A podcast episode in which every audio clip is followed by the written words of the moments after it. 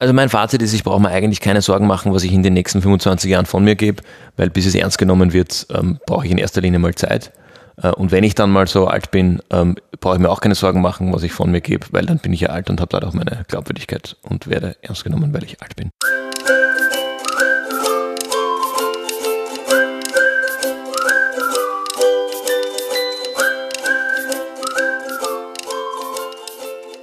Hallo Gregor. Hallo Fabian. Hallo liebe Zuhörende.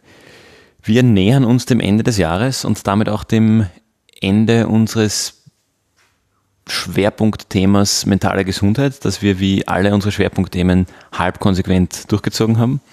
Es kommt halt immer was Unerwartetes. Kommt dann doch immer was Unerwartetes. Ähm, was wir im Zuge des, ähm, äh, des Themas mentale Gesundheit gemacht haben, ist, einige von euch werden es vielleicht mitbekommen haben, wir haben dazu auch einen Blogartikel im Standard, im Online-Standard geschalten ähm, und wollen heute das Thema ähm, Resilienz im Sinne der mentalen Gesundheit anhand dieses Blogartikels nochmal aufarbeiten, sage ich jetzt ganz ähm, groß. Äh, und zwar, ähm, wie das so ist, wenn man im Online-Standard was schreibt, die, die den Online-Standard kennen, werden das wissen, ähm, da gibt es dann gewaltige oder oftmals intensive User-Diskussionen. Das User-Forum vom Standard ist ja äh, berühmt berüchtigt, weil man dort nicht unter Klarnamen schreiben muss. Das heißt, man kann da anonym seine, äh, seinen Senf zu irgendwelchen Themen dazugeben. Und was wir heute machen wollen, ist, dass wir uns den Rückmeldungen in diesem Forum, die wir auf den Artikel im Februar bekommen haben, stellen. Ähm, Genau, in aller Kürze, Gregor, magst du kurz zusammenfassen, worum es in dem Artikel gegangen ist? Äh, gerne, ich hole nur etwas weiter aus und erkläre mal, äh, wie wir zum Standard gekommen sind, was der Standard überhaupt als solches, als Online-Medium ist. Ähm, oder ich, ich hole noch weiter aus. Leserinnenbrief Kultur.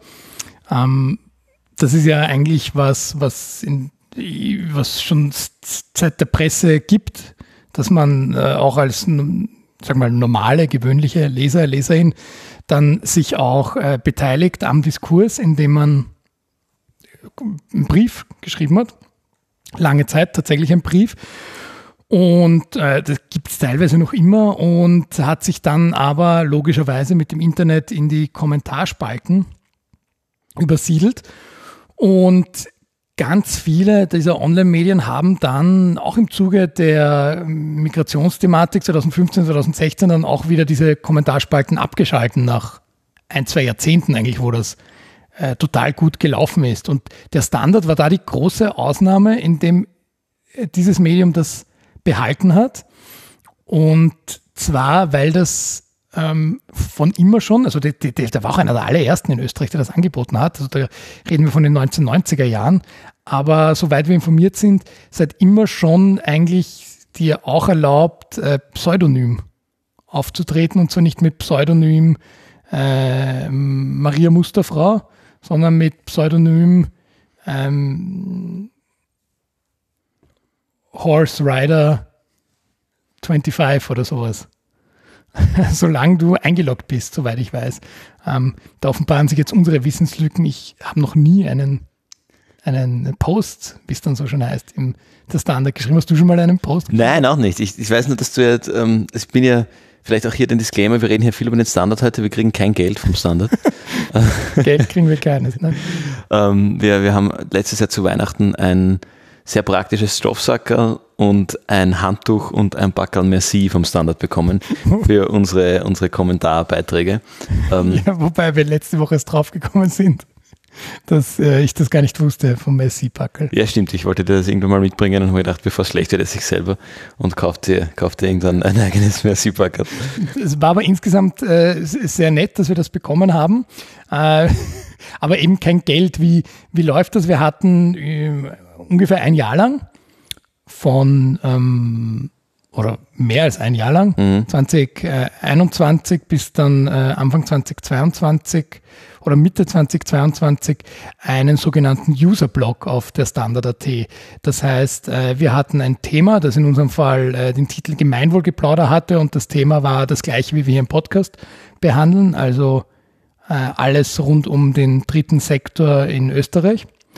Und haben da dann in mehr oder minder regelmäßigen, in der Regel einmal pro Monat Abständen dann einen Beitrag veröffentlicht. Und es gab Beiträge, da gab es dann vielleicht drei, vier Postings drunter. Und dann gab es Beiträge, so wie den, den wir dann heute behandeln werden, äh, wo es äh, relativ viele, nämlich äh, fast an die fast an die 100, ich glaube, es waren über, über ähm, 70, 80, wir können das dann noch nachschauen, jedenfalls äh, gar nicht so wenige äh, Kommentare. Und wir haben diesen Artikel jetzt aber gar nicht ausgewählt, weil er die meisten Kommentare hatte, das hat er nämlich nicht. Also mhm. da gab es eine mit mehreren hundert, äh, wo wir zum Thema bedingungsloses Grundeinkommen mhm, geschrieben genau. haben, wo wir dann auch drauf gekommen sind, okay, es gibt verschiedene Themen auf diesem der Standard.at, also wirklich mal am, am Online-Format, auf das die Leute einfach immer anspringen. Ja, genau, wo eigentlich nur der Titel, und das haben wir auch in den Kommentaren gemerkt, der Titel total viel auslöst und diese Leute oft gar nicht die, die Texte selber lesen, sondern nur auf den Titel oder vielleicht diesen, diesen kurzen Untertitel da schon allergisch reagieren und ihren Senf dazugeben. Das Ganze wird ja redaktionell bearbeitet in dem Sinne, dass äh, Fotos ausgewählt werden, die nicht von uns stammen. Äh, die Überschrift, die wir vorschlagen, in aller Regel zumindest bearbeitet wird. Ich kann mich an kein einziges Mal erinnern, dass sie eins zu eins übernommen wurde. Äh, manchmal schon sehr nahe dran, aber manchmal war es auch eine ganz andere Überschrift. Und was garantiert nicht von uns stammt, obwohl wir da auch manchmal einen Vorschlag mitgeschickt haben, war dann so eine Art Summary, also so ein, zwei Sätze, die mhm.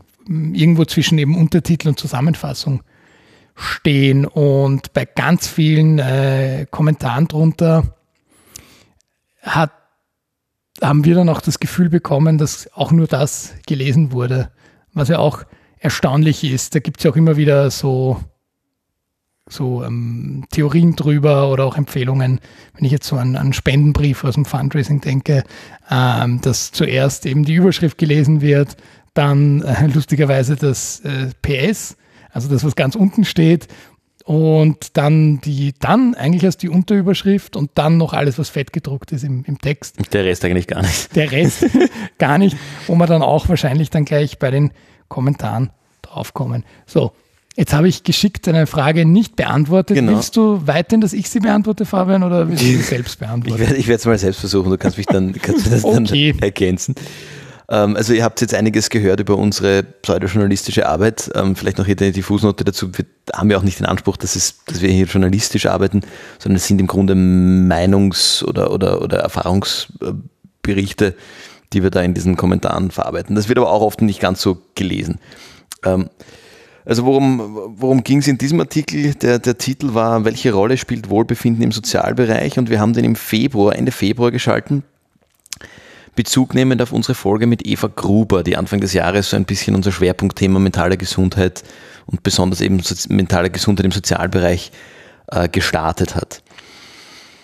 Und im Grunde sprechen wir halt so ein bisschen über diesen, diesen äh, dritten Sektor und, und ähm, warum man im dritten Sektor aktiv ist und zitieren dann die Studie von Peter Wander von der WU Wien, äh, dass Sozialunternehmer und Sozialunternehmerinnen deutlich höheres Risiko haben, ins, ins Burnout zu gehen. Dieses, äh, Peter Wandor nennt das Heropreneurship, ähm, also dieses, dieses Weltretten, das dann auf Kosten der mentalen Gesundheit geht. Äh, und wir haben uns in der Folge, äh, auf der dieser, dieser Artikel ein Stück weit auch aufbaut, der Text ein Stück weit aufbaut, mit Habit Coach Eva Gruber unterhalten, ähm, wie man denn in, gerade als Sozialunternehmer oder Sozialunternehmerin ähm, die auf die mentale Gesundheit achten kann, wenn man in, in den ähm, in diesem wahnsinnigen Weltretten-Strudel drinnen ist, sag ich mal. Ein Thema, das wir auch früher schon mal angesprochen haben und auch darauf referenzieren wir in dem Artikel mit Matthias Strolz. Ähm, und haben uns im Grunde ein bisschen damit befasst, wie kann man denn dem Burnout entgehen oder vielleicht sogar ein bisschen dem, dem präventiv ein, ein Burnout verhindern. Da haben wir dann eben von Eva Gruber und Matthias Strolz unterschiedliche Tipps ähm, bearbeitet. Eva Gruber empfiehlt Mikropausen. Äh, wenn wir vielleicht in den Kommentaren nochmal kurz dazu hören, dann äh, Matthias Strolz hat damals gesagt, gönne dich dir selbst äh, und hat, glaube ich, ich weiß nicht, ob wir das, das in, dem, in dem Artikel beschreiben, aber äh, hat er auch gesagt, mach dich zu einem Outlook-Termin. Also mach einen Termin mit dir selber ähm, also sehr unterschiedliche Herangehensweisen.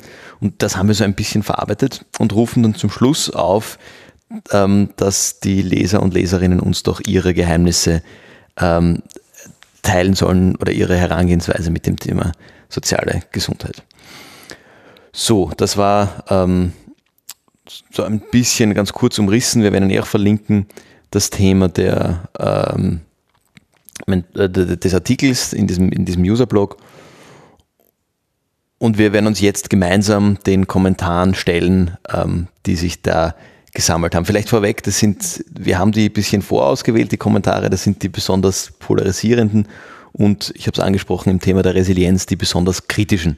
Es gibt wohl auch den einen oder anderen Kommentar, ähm, der, der sich positiv über unseren Artikel äußert, aber wie das oft in diesen äh, Standardforen ist, ähm, ist natürlich die, die Mehrheit, oder vielleicht sind es einfach wir, ähm, ist die Mehrheit der Rückmeldungen eher kritisch und negativ. Ja, also würde ich, also da würde ich jetzt ausschließen, dass das nur wir sind.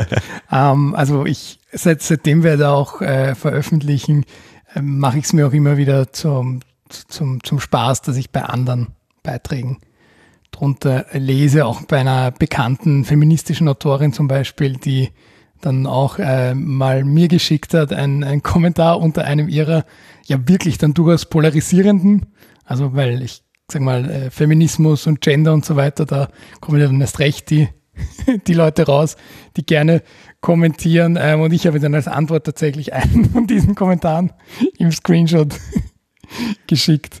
Ähm, so nach dem Motto, you never walk alone. ähm, ja, ich glaube, so, so wie immer, auch generell bei, bei Feedback-Kultur, es ist ja so, wenn dich etwas stört, dann sagst du das sofort. Und wenn du etwas gut findest, dann mhm. fehlt oft die Zeit, das zu sagen. Und da gibt es ja auch so ein, ich würde jetzt mal sagen, ist ein westösterreichisches Sprichwort, oder? Nicht geschimpft ist gelobt genug. Das klingt, vor, äh, klingt sehr nach Westen. Das kannte ich gar nicht. Ich, ah, das kennst du nicht? Nein, ich habe, glaube ich, wahrscheinlich dunkel mal gehört, das hätte ich jetzt gar nicht im Schirm gehabt. Ja, gibt, gibt sicher auch in, in manchen Regionen in, in, in Deutschland und, und der Schweiz. Ähm, aber das ist so ein, so ein, ein, ein Spruch, der, ich glaube, die österreichische Mentalität schon sehr gut mm. Zusammenfasst. Also ich sehe schon, du, du nimmst ein bisschen mit ähm, ähm die, bisschen den, die Resilienz, den Resilienzhut ähm, und ich, ich werde jetzt da mitnehmen in, den, in die Diskussion, was können wir lernen? Was, was, wo haben denn diese Kommentare oder diese Autoren und Autorinnen der Kommentare vielleicht auch recht? Und wo können wir noch etwas für unsere äh, pseudojournalistische Arbeit im Standard mitnehmen. Auf jeden Fall. Also wir, wir haben jetzt noch, noch viel Zeit in dieser Folge und da, da, wollen wir jetzt nicht, und das ist vielleicht auch ganz wichtig, bevor wir jetzt einsteigen in den ersten Kommentar, wir wollen uns nicht lustig machen über Kommentare und wir wollen uns nicht nur rechtfertigen, wir werden uns viel rechtfertigen heute, aber wir wollen vor allem auch, wie du jetzt sagst, auch schauen, wo wir daraus lernen können, auch wenn der Tonfall vielleicht manchmal dann, etwas konstruktiver hätte. Dann, dann, teilen wir uns das doch auf. Dann, dann machst du den, den ähm, Rechtfertigungspart und ich versuche den, den Advocatus Diaboli zu machen und, und, und unsere oh je, Autorinnen äh, zu vertreten. Na gut. Und wir fangen an wir, mit, mit ähm, der, dem Kommentar von dem User Oberhuber, und zwar in zwei Worten geschrieben, der wieder, wieder Herr Oberhuber, äh, und der schreibt. Liebe obergescheite WUler, unter Anführungszeichen Organisationsberater, Jahrgang 91. Ihr seid das Problem des Sozialbereichs, Rufzeichen. Kürzen, kürzen, kürzen. Immer mehr zeitraubende, sinnlose Bürokratie, mit der die Qualitätssicherung betrieben wird, die nur eine Aus Augenauswischerei ist und dann gute Tipps, wie man das unter einen Hut bringen soll, von Leuten, die keine Ahnung vom Thema haben. Ich habe die Erfahrung gemacht, dass gerade die Leute in Leitungsfunktionen komplett versagt haben, das, das, ich habe die Erfahrung gemacht, dass gerade die Leute in Leitungsfunktionen komplett versagt haben, oft unter Anführungszeichen Organisationsberater werden wollen. Ich, ich beschleicht das der Verdacht, dass hier ein Wort fehlt oder ich kann es nicht sagen. Nein, nein, das, da fehlen einfach die Satzzeichen. Oder die Satz, ja, genau, Satzzeichen hat er nicht so drauf, der Herr Oberhuber. Äh, und dann noch der letzte Satz, weil die können das dann sicher am besten. Also er sagt, wir obergescheiten WUler und Organisationsberater im Jahrgang 91, wie sind das Problem? Immer kürzen und depperte Qualitätssicherung und Bürokratie äh, und eigentlich haben wir keine Ahnung vom Thema und die, die in Führungsfunktionen versagt haben, äh, wären dann Organisationsberater.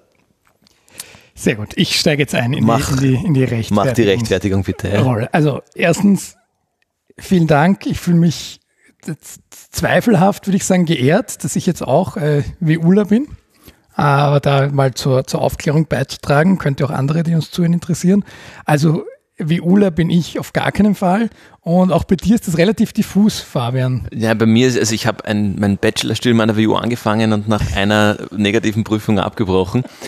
Ähm, das war die einzige Prüfung, die ich im Bachelorstudium dort gemacht habe. Ähm, und bin derzeit Doktoratsstudent an der WU Wien und habe in meinem CV einige Jahre berufliche Tätigkeit an der WU und bin nach wie vor externer Lehrender und, und Forschender auch. Also ich bin da schon irgendwie in Verbindung mit der WU, aber ich bin mir nicht sicher, ob das so, so gedacht ist, wie er uns als WUler meint. Also diffus trifft. Genau, bei dir wird schon, schon passen. Ja. Was mich jetzt trifft, sind die Anführungsstrichen bei Organisationsberater, ähm, weil das habe tatsächlich dann ich studiert, Organisationsberatung, ähm, auch entsprechend äh, abgeschlossen und ähm, das trifft mich dann, wenn da Anführungsstriche sind. Ähm, ich würde ihn ja auch nicht als Anführungsstrichen Ober. Jetzt, jetzt machst du dich doch ein bisschen lustig. Ja, nein, nein, ich sage, das geht nicht gut mit diesen Rollen. Nein, also Nein, ich, will- ich will nur sagen, das ist, ist finde ich schon, schon kritisch. Also da kommt bei mir schon der erste Angriff an, dass, dass quasi die Profession so äh, unterstrichen wird. Aber er geht ja später nochmal inhaltlich drauf ein, wenn er es nochmal unter Anführungsstrichen stellt, warum er das macht. Und da finde ich, hat er sehr recht. Nämlich, er schreibt, oh, ist wieder ein schwieriger Satz. Ich habe die Erfahrung gemacht, dass gerade die Leute in Lei äh, fehlt wirklich ein Wort. es, es fehlt ein Wort, gell? Okay, ich probiere es jetzt. Ich ergänze Wort und Satzzeichen. Ich habe die Erfahrung gemacht, dass gerade die Leute, die in Leitungsfunktionen komplett versagt haben, oft Organisationsberater werden wollten. Ähm, und da hat er schon recht.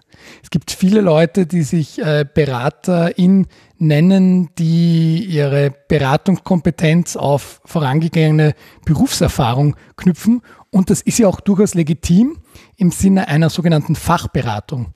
Das heißt, wenn ich mir jetzt Marketingberatung hole oder äh, das beste Beispiel ist immer die Steuerberatung, weil die hat das auch im Wort, auch wenn wir nie drüber nachdenken, da berät mich jemand tatsächlich für eine fachliche Sache.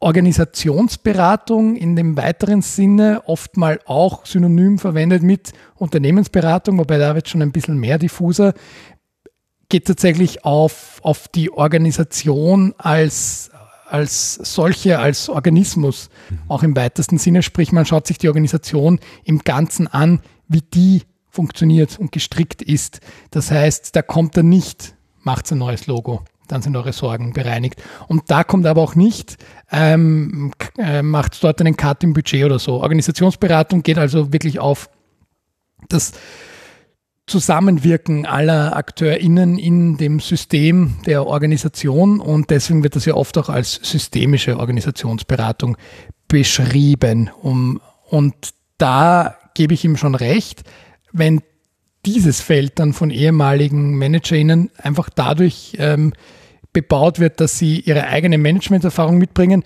dann kann das oft sehr in eine spezielle Richtung gehen. Das muss nicht zwangsweise eine schlechte Richtung sein, aber das ist dann natürlich gefärbt. So, aber was ich jetzt eigentlich interessant finde, dass er sagt, Personen, die in Leitungsfunktionen komplett versagt haben. Und, und da haben wir schon ja nicht nur im, im Non-Profit- und Sozialbereich, sondern generell würde ich sagen mal im, im, im westeuropäischen Bereich die, die Tradition, dass man eigentlich eine Karriere nur auf, auf fachlicher Kompetenz aufbauen kann und irgendwann muss die Entscheidung da sein, übernehme ich jetzt eine Leitungsfunktion, ja oder nein, egal äh, wie viel Interesse und oder Erfahrung ich im, im Management habe. Hm. Ja, das ist ja auch da oft dann der, der Klassiker, wenn, wenn ein Experte oder eine Expertin in eine Führungsposition befördert wird, verliere ich eine gute äh, mitarbeitende Kraft also als, als Fachmitarbeiter, Mitarbeiterin äh, und gewinne eine schlechte Führungskraft. ähm, Ja. also das ist, äh, ähm, und ich sage mal, er hat, dieser, ich gehe jetzt mal von aus, dass der Herr Ober, äh, Huber ein, ein Mann ist. Äh, vielleicht stimmt das auch nicht. Aber die, jedenfalls, die, diese Person geht davon aus, ähm, dass äh, oder hat Erfahrungen mit wohl äh, Leitungspersonen, die sie als nicht sehr kompetent wahrnimmt, vermutlich sehr frustriert, weil eben Budget gekürzt wurden und, und zeitraubende Bürokratie da irgendwie aufgepappt wurde. Also das ist eh vielleicht auch ein bisschen ein, ein Ding, das man kennt, dass statt gerade im Sozialbereich, wo das dann irgendwie mühsam ist, wenn man berichten muss und vielleicht auch Fördergelder irgendwie für Fördergelder berichten und, und, und sich rechtfertigen muss und das oder auch beantragen muss und da geht wahnsinnig viel Geld, äh, Zeit drauf, wo man mit der gleichen Zeit halt auch wirklich Wirkung äh, erzielen könnte.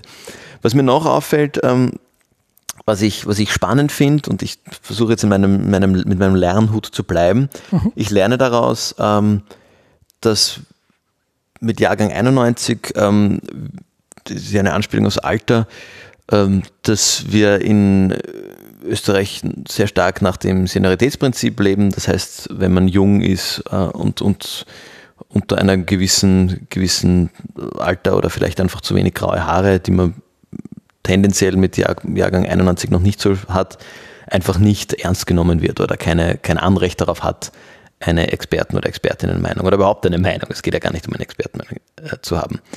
Ähm, das heißt, ich lerne, wir, wir sollten eigentlich aufhören ähm, mit dem Podcast und mit, der, äh, mit, dem, mit dem Schreiben, weil wir sind viel zu jung, um, um valide äh, Dinge von uns zu geben.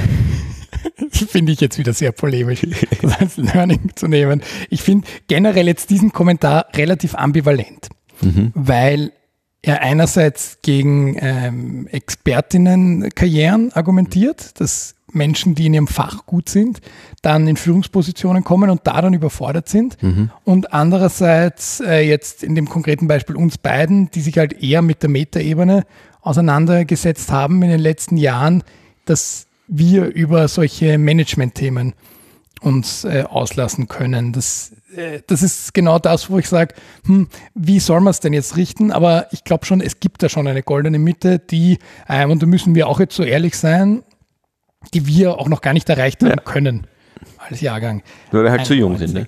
Ähm, also das ist ja, das ist ja durchaus schon real. Also ich verstehe schon und wir kommen ja später auch zu einem Kommentar, wenn ich sagen kann, ich habe das 30 Jahre lang so gemacht, dann äh, habe ich schon nochmal eine andere Argumentationsgrundlage. Das sagt jetzt per se nichts über die Kompetenz aus, aber sehr wohl ist es eine ganz andere Art von zum Beispiel Frustration, die sich da aufstaut, wenn ich seit 30 Jahren mit den gleichen Problemen mhm. zu kämpfen habe. Was hier jetzt aber auch noch genannt wird, ist kürzen, kürzen, kürzen. Und da hat er schon auch recht. Und ich glaube, ich vermute dahinter auch eine gewisse, Ambi eine gewisse ähm, Abscheu gegenüber Organisationsberatung oder Unternehmensberatung, äh, weil das war schon eine sehr valide Antwort auf die, jetzt kann man schon fast sagen, vorletzte Finanzkrise 2008, 2009, dass da ja ganz viel äh, Personal abgebaut wurde oder eben nicht. Ähm, und da geht es ja dann eher um diese klassischen Unternehmensberatungsfirmen. Äh, da gibt es auch diese Big Five. Kann man mal äh, googeln, was sich da dahinter verbirgt. Jedenfalls, ich nenne jetzt einen Namen beispielhaft, damit ihr wisst, welche Art von äh, Unternehmen ich da meine, zum Beispiel, zum Beispiel, nicht explizit, McKinsey, die tauchen immer wieder und an allen möglichen Stellen auf und die kriegen dann tatsächlich den, den äh, Auftrag, optimiert uns das mal.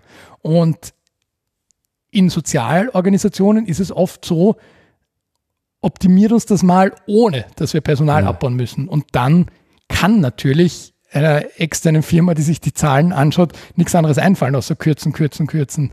Ja, äh, wenn ihr das, äh, den Dienstwagen streicht für eine Mitarbeiterin im Außendienst und die im Privatauto ein Kilometergeld schreibt, dann ähm, macht sie das wahrscheinlich ein bisschen unglücklicher, aber ihr als Organisation spart euch, keine Ahnung, ich sage jetzt mal drei Prozent von den Kosten. Und das gleiche ist mit, mit ähm, Arbeitsmaterialien, wenn das früher ähm, das Handdesinfektionsmittel äh, mit eingeschlossen hat und jetzt nicht mehr, dann spart man da auch ein paar mhm. Cent. Ähm, genauso aber kürzen, kürzen, kürzen, immer mehr zeitraubende, sinnlose Bürokratie. Ähm, auch da kann es natürlich sein, dass man sagt, naja, Qualitätssicherung, ähm, wir empfehlen euch als externe Beratungsfirma, wir empfehlen euch, dass ihr ähm, da die in die Dokumentation investiert, damit ihr ähm, auch rechtfertigen könnt, warum ihr schrittweise jetzt auch mit euren Preisen für die Dienstleistungen höher gehen müsst. Weil äh, per se ist ja Dienstleistung ähm, genauso ein Produkt am Markt, das so wie jetzt gerade ähm, Butter oder Brot auch einfach im Preis steigen darf, ganz legitim. Gerade jetzt so, ja. Äh, und wo wir, also ja, wo wir natürlich, und vielleicht wenn wir nachher auch noch dazu kommen, im sozialen Bereich, die, die Gehälter sind ja immer ein bisschen ein, ein ambivalentes Thema. Ähm, hatten wir, glaube ich, auch schon mal das, die Debatte, dass doch eigentlich alles, was gut ist für die Welt, ehrenamtlich passieren sollte. Mhm. Ein, ein letztes Learning habe ich da noch von, von, vom Herrn Oberhuber und das ist, dass bei dieser Person das Thema des Artikels überhaupt nicht angekommen ist. Ich wäre gerade zu einem ähnlichen Fazit gekommen, weil je mehr wir ihn auseinandernehmen, diesen Kommentar, umso mehr kommen wir drauf, er geht eigentlich gar nicht auf, auf den Inhalt ein. Das Einzige, was man da sagen könnte, wäre gute Tipps, wie man das unter den Hut bringen soll. Von Leuten, die keine Ahnung vom Thema haben. Mhm. Ähm, und ähm, gute Tipps. Ich verstehe schon, dass sowas wie, wie Mikropausen ähm, in manche Berufsmodelle nicht reinpassen, kann aber sehr wohl aus, aus meiner ähm, beruflichen Erfahrung äh, sagen, da hole ich jetzt ganz weit aus, gehe ich auf meine Zivildienstzeit zurück, die ja tatsächlich im Pflegebereich war. Also ich habe in einem äh, großen Krankenhaus gearbeitet ähm, gearbeitet, also meinen Zivildienst geleistet. Und da war es eigentlich Usus, was ja auch schon damals, wie ich darüber nachgedacht habe, völlig absurd ist in einem Gesundheitsbetrieb, dass die Rauchpausen da waren. Und für die wurde sich dann auch Zeit genommen. Ähm, das heißt, ähm, vielleicht wäre das praxisnahe zu sagen, sich zu überlegen, was man statt einer Rauchpause machen kann, mit dem gleichen Aufwand oder so. Vielleicht wäre dann äh, das Thema Mikropausen gar nicht so, ähm, so mhm. ähm, stark als Angriff auch empfunden worden, wenn wir vielleicht einen praxisnäheren Tipp gegeben hätten. Ähm, aber das hat mich damals äh, immer wieder fasziniert, dass egal wie, wie stressig da alles ist, die, diese Rauchpause, die findet ja noch immer an einem speziellen Ort statt. Also auch wenn das bei mir jetzt schon lange her ist, ihr könnt es euch ausrechnen, ähm, war das schon damals auch so, dass natürlich man nicht im Krankenhaus rauchen durfte. Was ja, was wir uns jetzt gar nicht vorstellen können, aber jetzt für unsere Elterngeneration war das ja auch noch ganz normal, dass da so Raucherräume gab. Ähm, das heißt, man musste da schon auch an einen speziellen Ort gehen, um diese Pause überhaupt stattfinden lassen zu können. Das heißt, ähm, schon da wurde im wahrsten Sinne des Wortes auch Abstand gewonnen zu der anstrengenden Arbeit, da in diesem Bereich. Mhm. Ich, ich würde gerne die Mikropausen als, als Thema und dass die wohl offensichtlich polarisiert haben in diesem, in diesem Text aufgreifen mhm. und zum nächsten Kommentar gehen von dem User oder der Userin Mobus. Kam äh, 4 Minuten und 54 Sekunden, nachdem dieser Artikel online gegangen ist. Äh, und beginnt mit der Überschrift Mikropausen, Helden des Alltags, Yoga-Übungen, Punkt, Punkt, Punkt. Und dann gehen wir in den Text. Maggi, bitte geht's doch in Arsch eine. Mehr Personal, bessere Bezahlung, weniger Arbeitszeit. Aber irgendwelche NGO-Manager Baujahr 91, die wohl kaum an der Front gearbeitet haben, werden sicher besser wissen. Inkompetente Vollwappler. Punkt, Punkt, Punkt. Also das ist jetzt nochmal ähm, wesentlich effizienter und knapper im Grunde die gleiche Nachricht, wie, äh, wie wir vom, von, der, von der Oberhuber-Nachricht schon, schon haben. Wir lernen auch hier, ähm, Baujahr 91 ist, äh, kostet Glaubwürdigkeit, also ähm, sind wohl zu jung, um, um glaubwürdig zu sein. Ähm, es ist auch hier das Thema noch expliziter eigentlich als oben. Das Thema Geld eine Rolle, spielt eine Rolle, wobei oben sagt er kürzen. Hier geht es um mehr Personal, bessere Bezahlung, weniger Arbeitszeit. Also das, das ist auch so ein bisschen ein, ein Ressourcenthema, wo ich jetzt mal reinlesen würde oder rauslesen würde. Der ähm, soziale Sektor hat ein Ressourcenproblem wenn wir ja schon den zweiten Kommentar in diese Richtung äh, nehmen. Und dann der, der Abschluss, inkompetente Vollwappler, unterschreibt halt nochmal oder unterstreicht nochmal ein bisschen den Frust, der hier offensichtlich äh, vorhanden ist und wo dann, das kann ich auch nachvollziehen, die, der Tipp Mikropausen, ähm, äh, da fühlt man sich dann vielleicht verhöhnt. Ähm, also das, das kann, ich, kann ich schon nachvollziehen. Und es ist ja auch so, ich den Artikel gelesen hat, dass dieser Tipp, wir haben ja mehrere genannt, aber dass genau dieser Tipp nochmal als eigene Überschrift irgendwie äh, formatiert ist. Das heißt, ähm, da, da ist nochmal wirklich die, die Mikropausen als, als Überschrift und ähm, da muss man nicht den ganzen Text lesen, um das, um das zu sehen.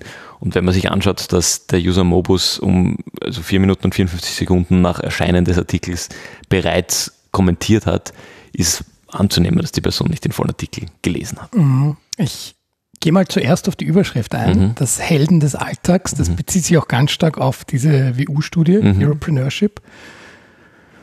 Und da sehe ich auch schon ein, siehst du, wir, wir, wechseln da jetzt ein bisschen die Rollen, aber es passt ja auch gut, ähm, dass das auch so schon wahrgenommen werden kann. Es ist ein bisschen auch, wir bezeichnen das auch selbst immer wieder als äh, diese Social Business Bubble. Mhm.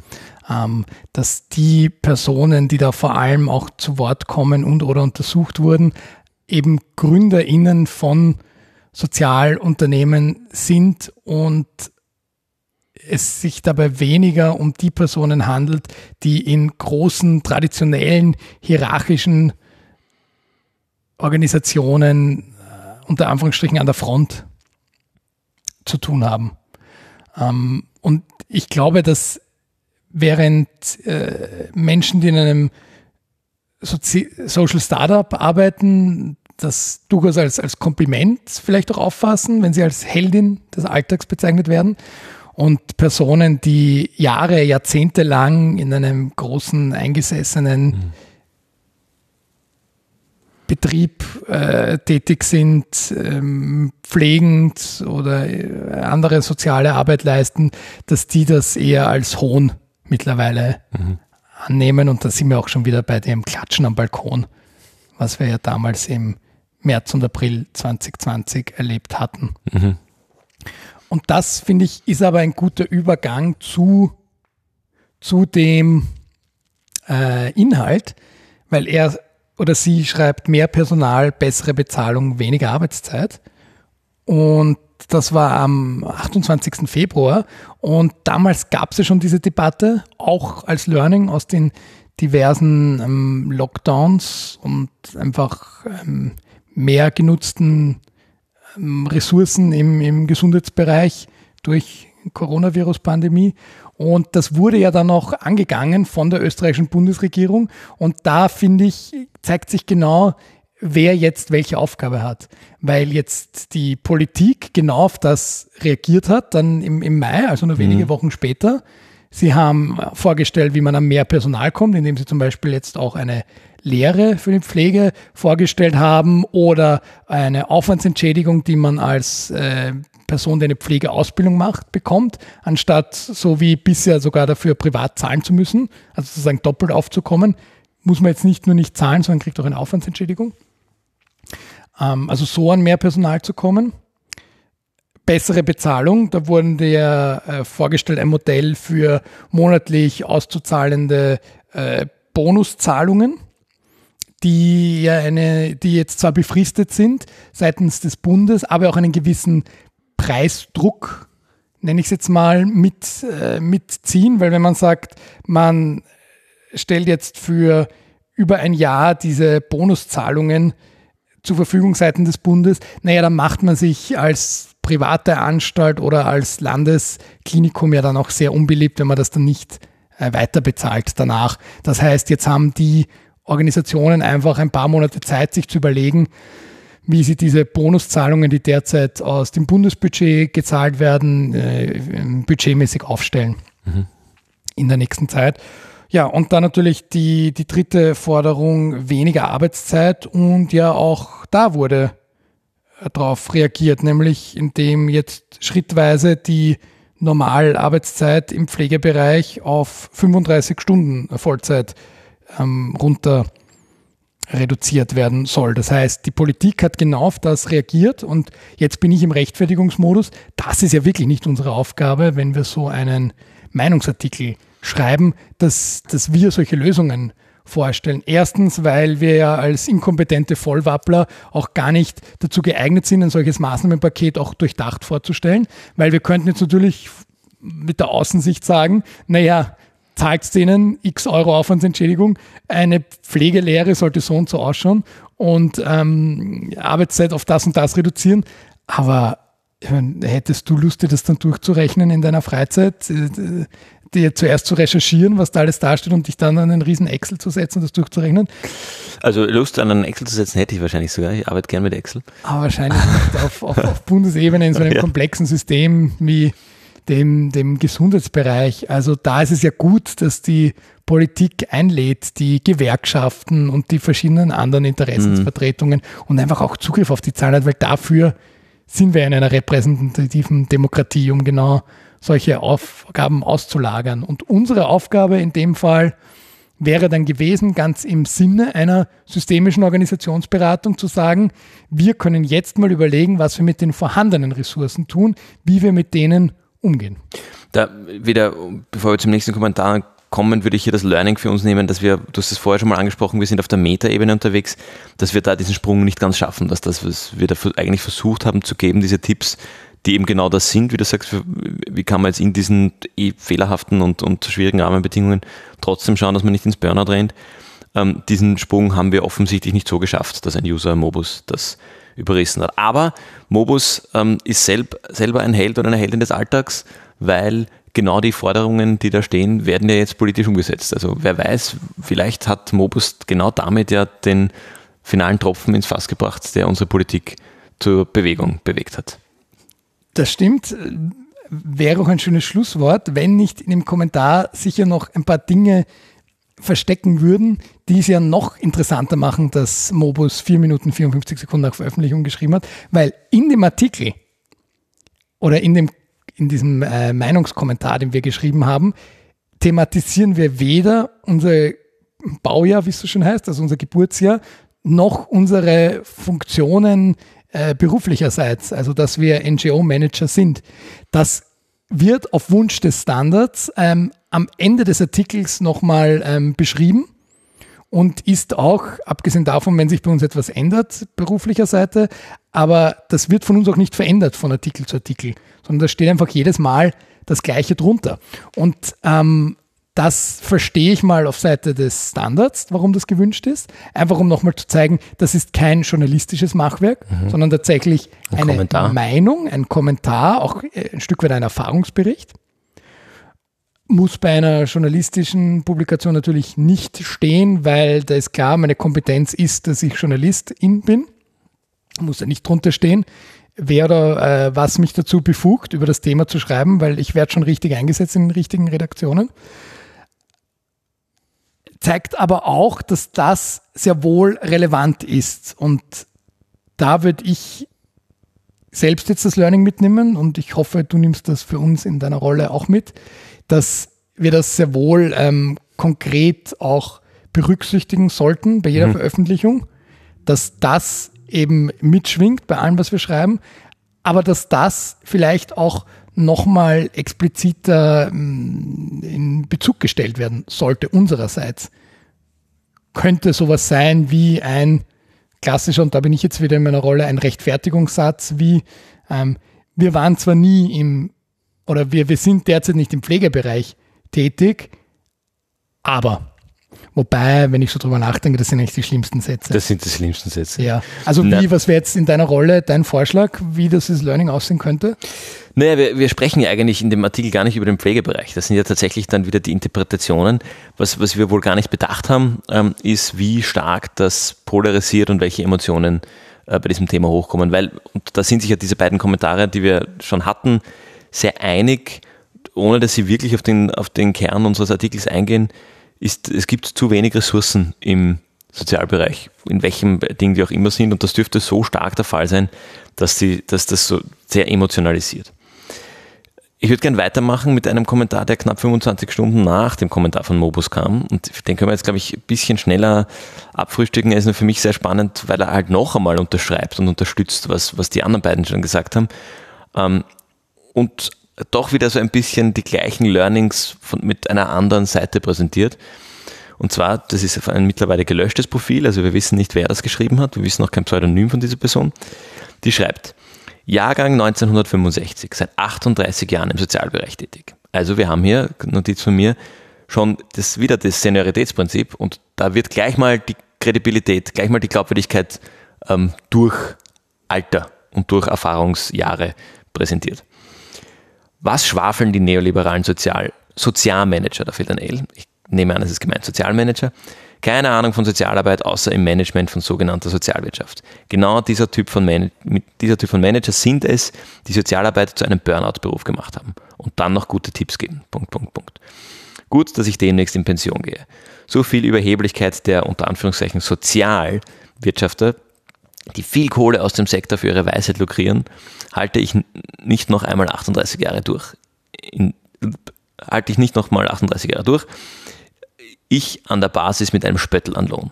38 Jahre, wo ich Privat und Job vermischt habe, aber als Mensch tätig war und von der Missachtung solcher Manager gegenüber meiner Profession Sozialarbeit, die meinen Lohn sukzessive gekürzt haben. Also wir lernen auch hier sogar Lohnkürzungen, ähm, also wieder diese Ressourcenfrage und wohl auch eine stark fehlende Wertschätzung. Und diese Person fühlt sich von, in dem Fall auch die Manager oder Vorgesetzten oder Leitungsfunktionen, grundsätzlich missverstanden wir lernen hier einmal mehr. Äh, ich ja, lerne das jetzt mal oder versuche das mal so auszulegen. Es gibt ein Trauma im Sozialbereich, wo Mitarbeitende von sozialen Organisationen wirklich kämpfen äh, mit der mit dem Sektor und, und den Kürzungen und, und der, der Wahrnehmung, wie sie selber sich wahrgenommen und zu wenig wertgeschätzt fühlen in dem Sektor.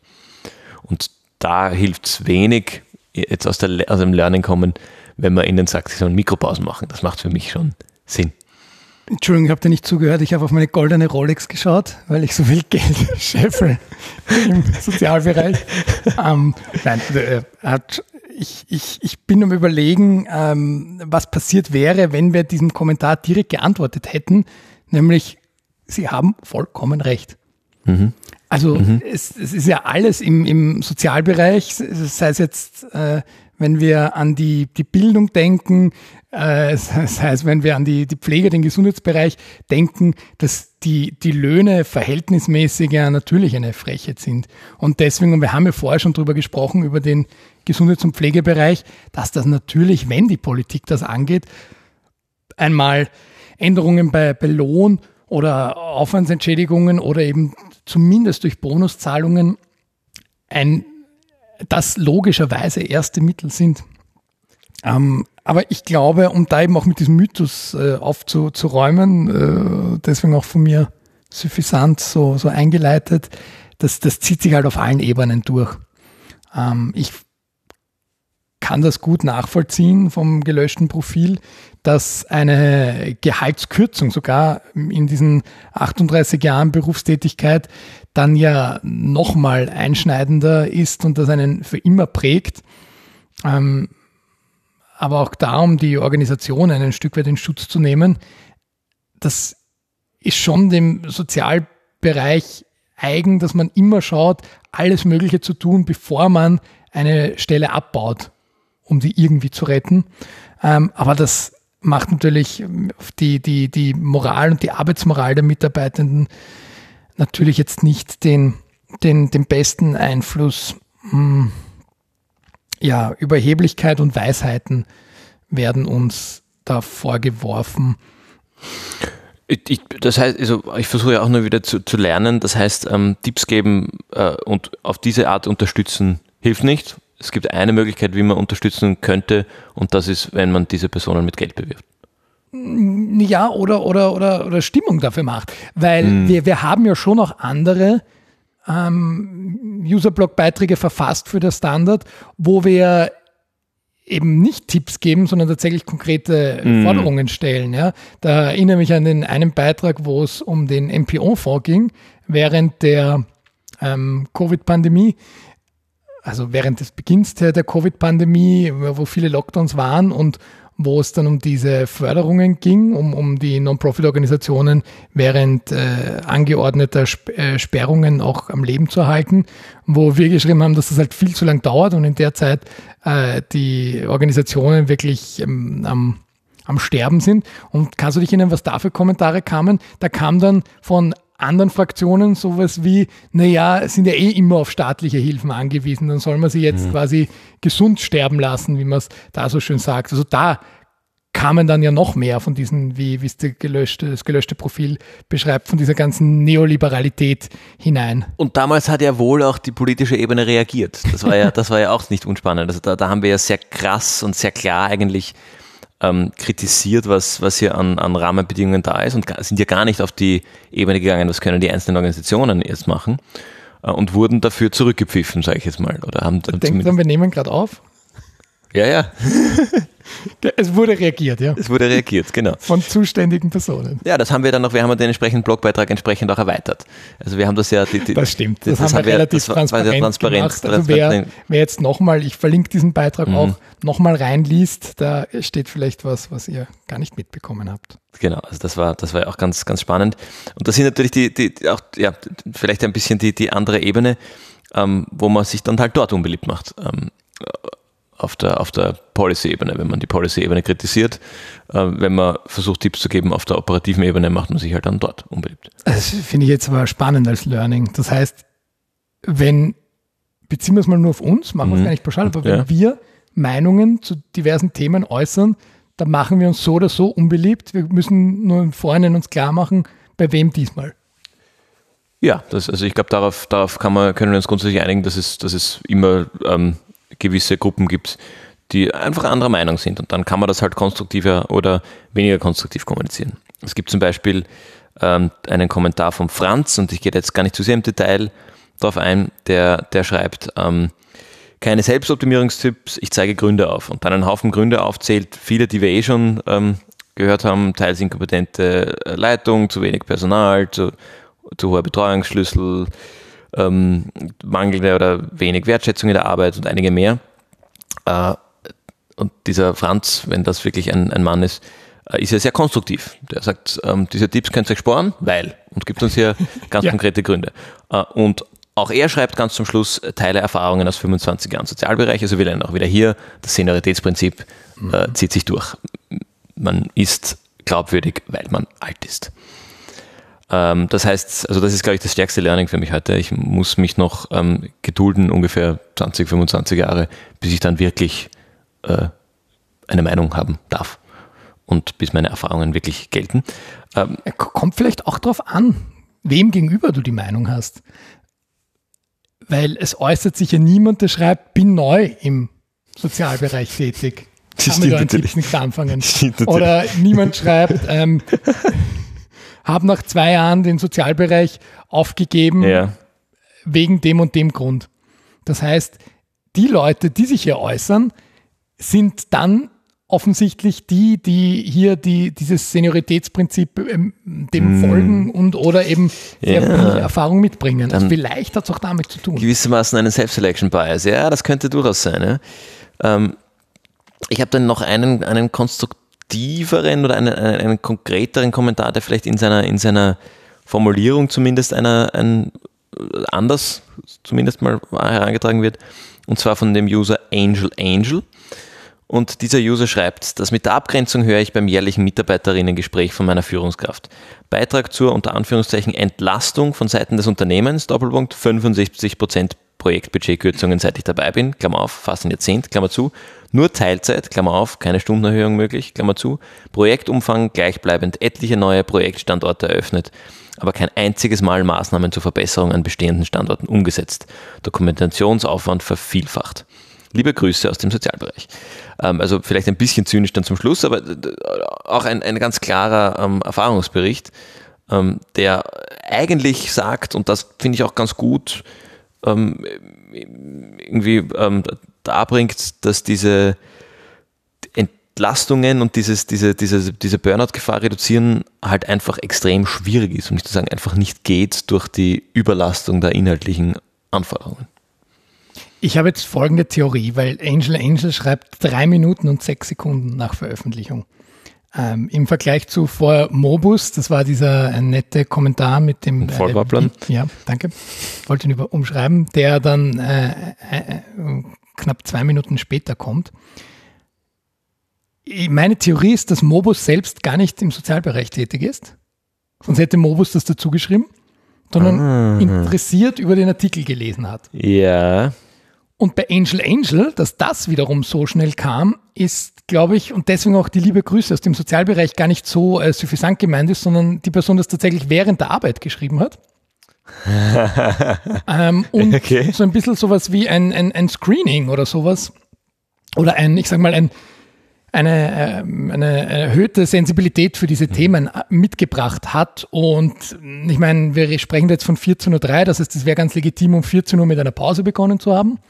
Und dann einfach durchscrollen und dann auf diesen brandneuen Artikel zu treffen, den interessiert durchzulesen und dann drunter zu schreiben und das deswegen hier so schnell kam und das deswegen sehr ehrlich und sehr praxisnah zu werden mhm. ist. So lese ich es zumindest, den Kommentar. Und das ist ja etwas, äh, Angel Angel, da kann ich ja sehr zustimmen. Und wir haben das ja auch immer wieder thematisiert in vergangenen Folgen, dass äh, Förderungen, egal ob das jetzt von, von äh, Stiftungen ist oder von der öffentlichen Hand, sehr oft auf, auf den Bereich Innovation berufen, weil es doch verschiedene Vorgaben gibt, weil auch aus Seiten der Fördernden die Idee ist, mhm. ähm, die Innovation fördern wir gerne, aber da muss das so gut implementiert werden, dass das einfach von sich aus mhm. äh, lebensfähig ist ähm, und deswegen in der Realität aber, ähm, da kannst du jetzt gern weghören, Fabian, als Person, die bei einer Stiftung arbeitet, in der äh, Realität äh, durchaus oft, ähm, ich sag mal, man braucht eigentlich gerade Geld für was ganz anderes, aber man macht jetzt doch noch ein weiteres neues Projekt, damit man eben, und damit schließt sich der Kreis zu allen anderen Kommentaren davor, nicht bestehendes Personal abbauen muss. Das heißt, jetzt diese Person Angel Angel, die jetzt zehn Jahre lang bei diesem Unternehmen tätig ist, immer wieder für andere Projekte, das ist jetzt weniger, um, um, um diese Person zu schikanieren, sondern einfach um zu sagen, yeah. wir wertschätzen dich sehr als Mitarbeiterin und deswegen musst du jedes Jahr zu einem anderen Projekt und die Vorgaben werden immer schlimmer. Wir haben immer weniger Mittel oder du musst noch mehr dokumentieren, weil ja auch so ein Stück weit das Thema Qualitätssicherung ein, ein legitimes ist aus fördergebenden Seite, gerade wenn ich eine Organisation äh, für längere Zeit unterstütze, einfach um zu schauen, wird das Geld eh sinnvoll verwendet oder ist das einfach nur nach dem Motto, das Geld hat kein Marschall, quasi, ähm, wir machen halt irgendwas mit dem Geld, jedes Jahr das mhm. Gleiche, aber bringen einen neuen Text. Und deswegen ja auch dieser Dokumentationsaufwand ja. da immer erhöht wird. Mhm. Also, und absolut, also ich glaube, den meisten dieser Kommentare, die wir da bekommen haben, kann man grundinhaltlich wohl recht geben. Ähm, in, also vielleicht nicht bei allen Punkten, ähm, ob, ob, wir beide Vollwappler sind, müssen wir zuerst noch ausmachen, aber die anderen Punkte sind einige, wo man durchaus, wo man durchaus ähm, zu Recht, da, die, die, ja, die durchaus zu Recht gebracht werden. Ähm, aber auch hier denke ich mir, und da ist jetzt Angel Angel, Angel Angel noch am nächsten dran mit, mit dem Thema, die geht halt ein auf das, also der, der, die Person geht ein auf das Thema Abgrenzung äh, und damit ein bisschen auf den Artikel, aber auch da ähm, geht es ja eigentlich dann äh, um Dinge, über die wir in diesem Artikel gar nicht geschrieben haben. Äh, sondern sobald irgendwie dieses Thema Abgrenzung oder mentale Gesundheit im Sozialsektor als das gesehen wird, wird auf ganz andere Probleme, die natürlich irgendwie ein Hintergrund für, für das, die erhöhte Burnout-Gefahr natürlich sind, hingehaut äh, und, und wohl berechtigt und wie gesagt mal besser, mal weniger oder mal, mal konstruktiver, mal weniger konstruktiv formuliert, ähm, die, die aktuelle Lage kritisiert. Was ist jetzt unser Fazit? Also mein Fazit ist, ich brauche mir eigentlich keine Sorgen machen, was ich in den nächsten 25 Jahren von mir gebe, weil bis es ernst genommen wird, ähm, brauche ich in erster Linie mal Zeit. Äh, und wenn ich dann mal so alt bin, ähm, brauche ich mir auch keine Sorgen machen, was ich von mir gebe, weil dann bin ich ja alt und habe dadurch meine Glaubwürdigkeit und werde ernst genommen, weil ich alt bin. Das ist tatsächlich eins meiner, meiner Takeaways. Ein anderes Takeaway ist, dass wir, und jetzt vielleicht ein bisschen ernsthafter, dass wir wohl uns überleben, überlegen könnten und sollten, welche Zielgruppe unsere Texte liest und wie das dort ankommt. Weil mein, das Thema Mikropausen ähm, klang auch in der Diskussion mit, mit Eva Gruber sehr schlüssig, ist aber in dem Kontext und natürlich ein bisschen aus dem Kontext gerissen, bringt Potenzial mit, dass man sich da ein bisschen veräppelt fühlt. Äh, und, und gerade in einer eh schon emotional geladenen Szene polarisiert das natürlich umso mehr und führt zu gewissen Explosionen von Frust, der eh schon da ist. Das wäre jetzt mein, mein schnelles Takeaway. Hast du noch Fazitpunkte, die du da hinzufügen möchtest? Ja, meins wäre, dass wir uns durchaus noch mehr bewusst machen sollten, dass wir hier von äh, einer Metaebene aus ähm, die Themen anschauen, was ja durchaus auch in unserer Beschreibung des Podcasts und des, des, des User-Blogs auch dabei ist, dass wir das eben auf, auf die Management-Ebene mhm. auch oft bringen. Dass es aber durchaus auch für Leute interessant und relevant ist, die sehr direkt im Feld und zwar ausschließlich tätig sind und dass deswegen durchaus auch diese Perspektiven mehr Platz finden können mhm. in unseren Formaten. Ja. Dann kommen wir zu den Empfehlungen. Kommen wir zu den Empfehlungen. Möchtest du mit deiner Empfehlung anfangen? Gerne, die schließt nämlich so schön an an das Thema äh, Helden, Heldinnen des Alltags. Es geht nämlich um die Freiwilligenkonferenz 2022. Die findet am 30.11.2022 in Wien statt und hat dieses Jahr das Motto Die Welt retten. Und ich finde das sehr spannend im Kontext auch unserer Diskussion, aber generell auch, dass er nicht nur bei uns äh, das Thema Wellbeing einen großen Fokus gefunden hat in diesem Jahr, sondern ja auch bei vielen anderen Organisationen. Wer es nicht nach Wien schafft, die Konferenz findet gleichwertig auch online statt und auch die diversen äh, Workshops, also nicht nur die Vorträge, die gestreamt werden, sondern auch Workshops gibt es eigene in virtuellen Räumen. Das finde ich sehr ansprechend, wenn Veranstaltungen mittlerweile auch so organisiert werden, weil äh, Ende November natürlich erfahrungsgemäß dann auch oft viele Leute krank sind, mit welchem Virus auch immer, ähm, aber auch ähm, umgekehrt ähm, ja nicht alle immer so leicht nach Wien kommen können und oder wollen und das auch oft mit einem zeitlichen Aufwand zusammengeht. Fabian, was empfiehlst du? Weiche jetzt ab von der Empfehlung, die ich mir eigentlich vorgenommen hatte ähm, und möchte anschließen an die, die Thematik des, des Fundraisings, die du, die du angesprochen hast. Äh, und ich empfehle äh, unsere Podcast-Folge im Februar 2023. Ähm, und zwar wird es da darum gehen, ähm, ein bisschen Fortsetzung unserer, unserer Folge immer einreichen. Ähm, werden wir uns wieder unterschiedliche Hüte aufsetzen, dann auch mit zumindest unseren Rollen, wenn auch nicht unserem, unserem Alter unterstützt, äh, die wir, die wir in, der, in unseren beruflichen Tätigkeiten haben und werden darüber sprechen, wie man mit dieser Ambivalenz umgeht, äh, wieder die, nämlich diese, dieses, ich will immer eigentlich mir mein Tagesgeschäft finanzieren und muss es aber immer neu verkaufen äh, anhand eines sehr, sehr spannenden Artikels, den es zu diesem Thema gibt, den, den in dem Fall nicht wir geschrieben haben. Ähm, genau. Eine sehr spannende Empfehlung, die man sich sozusagen merken muss. Genau. Kommt dann raus am 1. März, die Folge, die wir im Februar aufnehmen, Richtig. logischerweise. Die Märzfolge wird das. genau, das ist dann die Folge 51 schon. Wahnsinn. Aber bis dahin ist es ja noch ein weiter Weg. Also jetzt da auch für die Leute, die sich gefragt haben, geht es weiter mit Gemeinwohlgeplauder, nachdem wir diese gemeinen Kommentare verarbeitet haben? Ja, durchaus. Fabian, fass mal bitte zusammen, worüber wir in dieser Folge gesprochen haben. Wir haben in dieser Folge ähm, kommend von unserem Jahresschwerpunkt ähm, gesprochen, Jahresschwerpunkt mentale Gesundheit äh, gesprochen und sind dann eigentlich schnell einmal abgetaucht in einen Exkurs ähm, zum Thema Journalismus, Online-Medien ähm, und, und partizipativer Diskurs in den Online-Medien, nenne ich es jetzt mal. Ähm, und haben so ein bisschen den Hintergrund gegeben zu unserer, ähm, ich sage es nochmal so, pseudojournalistischen Tätigkeit, ähm, wo wir unter anderem im Standard User-Blogs geschalten haben und ganz konkret eben der, der Beitrag zum Thema mentale Gesundheit im Sozialbereich.